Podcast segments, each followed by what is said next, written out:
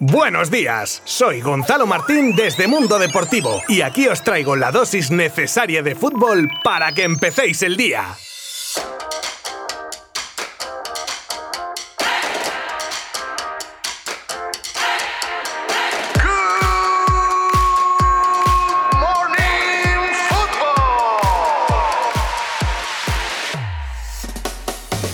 Con los resultados de ayer de República Checa 0, Inglaterra 1, con gol de Sterling en el minuto 12, y de Croacia 3, Escocia 1, con Modric como capitán general de su selección, se cierra un nuevo grupo en esta primera fase con los ingleses y croatas clasificados para octavos y con Escocia haciendo las maletas. La República Checa queda a la espera de poder luchar por entrar entre las cuatro mejores terceras clasificadas con cuatro puntos. De esta manera, Inglaterra jugará su partido de octavos en Wembley contra equipo del grupo de la muerte entre Francia, Alemania, Portugal o Hungría. Por su parte, Croacia espera rival del grupo de España, concretamente a su tercer clasificado para jugar los octavos en Copenhague. Precisamente el grupo de España definirá su futuro en este torneo hoy mismo con todo en juego para la Roja, que se enfrenta a Eslovaquia a las 6 de la tarde, al igual que Suecia y Polonia. Solo vale ganar para depender de uno mismo y por fin descubriremos si Luis Enrique va a hacer esos cambios que se supone que va a introducir en este partido. Y también la última bala para clasificarse para octavos en el grupo de la muerte con una Alemania-Hungría y un partidazo como el que enfrenta a Portugal y a Francia los partidos de este grupo serán a partir de las 9 de la noche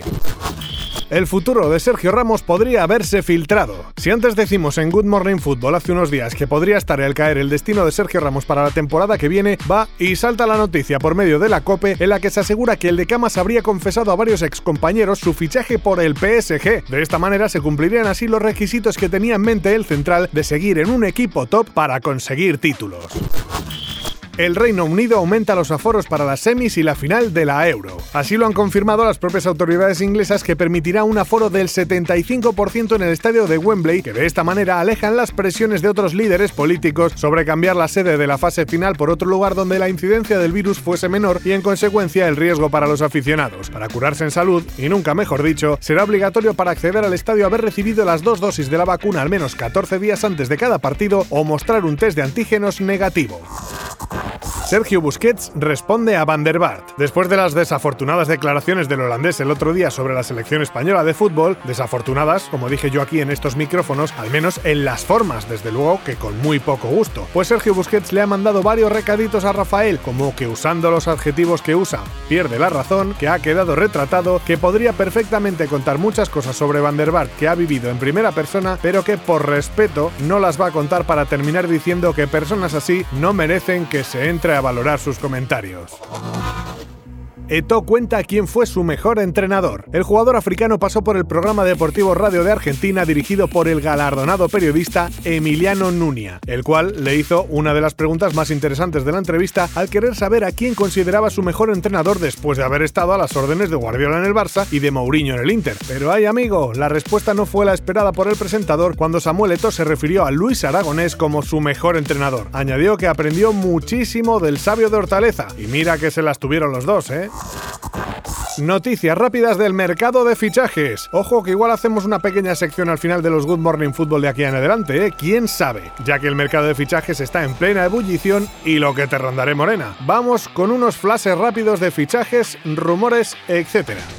En Italia aseguran que Atlético y Betis quieren a Luis Felipe. El conjunto del Cholo que tiene bien cubierta la defensa se habría fijado en el central brasileño de 24 años en caso de una salida inesperada. El Betis por su parte sí necesita reforzar su zaga y creen que el jugador de la Lazio encajaría perfectamente en sus planes. El hijo del Cholo hará la pretemporada con el primer equipo rojiblanco. Así lo hará junto con otros canteranos como Soriano, Moreno o Corral. Juliano estaría a las órdenes de su padre si no cambia la lista que ya tiene preparada el club para empezar a preparar la nueva temporada. El Milán interesado en Ceballos. Buenas relaciones tienen ambos clubes que ya negociaron porque Brahim fuese cedido al equipo rosonero y ahora habrían preguntado por Ceballos y por Odriozola. La única diferencia con Brahim es que en estos casos el Madrid contemplaría traspasos y no cesiones. El Nápoles atento al interés del Atlético por Insigne. El internacional que además está cuajando una gran Eurocopa estaría en el punto de mira del Cholo. La buena noticia, aunque mala para los italianos, es que acaba contrato en 2022 y de momento nada de nada de hablar de renovación. Kalanoglu deja el Milán por el Inter. Centrocampista turco cambia el color de una de las franjas de su camiseta para irse al eterno rival de su ya ex equipo. En su día, este jugador fue usado por el Atlético como medida de presión para conseguir su objetivo real, que era Rodrigo de Paul. Cosas de las negociaciones del fútbol. ¡Hasta mañana! Mundo Deportivo te ha ofrecido Good Morning Football, la dosis necesaria de fútbol para comenzar el día.